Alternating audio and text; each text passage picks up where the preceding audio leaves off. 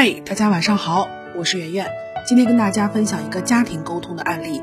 体操冠军何雯娜是中国历史上第一个拿到奥运蹦床金牌的选手。她最近呢频频上热搜，都是因为她在一档节目里和未婚夫之间发生的这个家长里短。这个节目当中有一段是双方的父母坐在一起吃饭，讨论这个婚礼如何举办的问题。何雯娜呢是南方人，但是她的这个男朋友梁超是东北人。何妈妈就说说他们南方的习俗是先要在正式婚礼的前一天办一个出阁的酒席，就是告诉娘家人女儿长成人了，要嫁人了。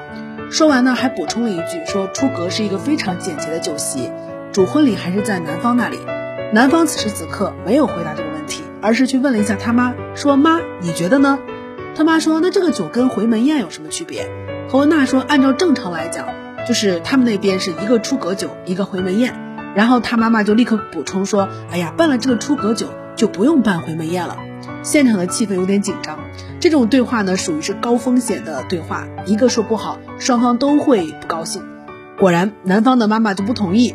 啊，这个梁超的妈妈说：“婚礼之后再回门，这是个程序问题。”何妈妈这时候就有点想逃避对话，眼睛不敢看对方，她就垂着眼睛说：“咱们可以商量嘛。”但其实她很坚持，她的理由是希望可以把。女儿风风光光的嫁出去，而且何文娜当时已经怀孕了，生产在即。等到婚礼的日期定下来的时候，何文娜多半是正在坐月子，她不希望女儿和宝宝到时候路上太辛苦。梁超的妈妈在顶了几句之后就说：“看两个孩子的决定吧。”梁超就决定站在他妈妈这边。后续采访当中，他说理解双方老人的想法，但是他不愿意先在女方家办的理由是，他一岁的时候呢，他爸爸的手曾经受过伤，坐不了飞机。坐动车的话太受罪了，所以他要在孩子跟父亲之间做一个取舍。这个时候呢，他选择孝顺，迁就他父亲。请问大家，以上的这段对话当中，你可以找出几个错误？其实最错误的还不是说话的方式，最错误的是这种事情根本就不应该在饭桌上让双方父母去讨论。我们老家那边结婚当天，男女双方很容易就是打架闹事儿。结婚其实是一个非常大的合作项目，牵扯到很多细节。有些时候呢，女方总感觉被尊重的不够；那有些时候，男方总是希望压对方一头，谁也不想上赶着。一旦这两种想法撞到一起，就成了结婚事故。要知道，双方父母是完全的陌生人，彼此的亲戚是陌生人中的陌生人。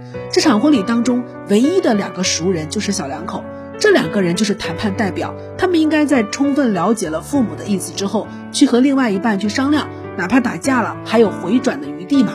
但是父母一旦开口之后被拒绝，无论是碍着面子还是孝顺，做儿女的都必须力挺，谁也不舍得自己的父母受委屈。那最后呢，就会酿成不可收拾的冲突。我的闺蜜都已经结婚了，我做伴娘的次数一把手都数不过来。由此呢，我见过各种各样的结婚争端。我有个闺蜜在结婚之前真的分手了，原因就是他们要决定结婚的时候，就把双方的父母叫到一起吃饭。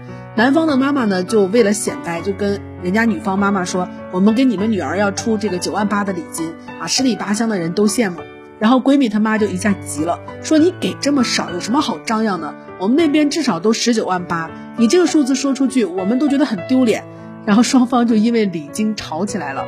礼金、房子、婚礼的举办地点，这些都属于敏感话题，不能在人多的时候说。你见过哪个房中介在摸不好买卖双方？的心理的时候，就把他们拉到一个桌子上谈判的。梁超的妈妈呢，说话态度确实有点咄咄逼人，但他有句话总结的挺好的：看两个孩子的，结婚就是你情我愿，孩子商量好了，各回各家，各劝各妈。但梁超的情商显然一般，他不仅扯了他妈进来，他还扯了他爸进来。他说他不舍得爸爸坐长途的动车，然后就舍得孩子不满月就出远门。何文娜这还没有掉到水里面，梁超就抢答了，将来肯定会先救他妈。你心里即便这么想，你也不要这么说，对吧？结婚是两个人的事儿，本来就不是在自己的孩子跟父亲之间做取舍。如果何文娜呢，她坚持要办出阁宴，梁超他爸也可以不去的，毕竟结婚的也不是他爸，甚至他妈也可以不去的。如果梁超不想结婚，他也可以不去的。处理这种事情最根本的原则就是，作为恋人委曲求全，只要别扯上爹妈就行。晚安。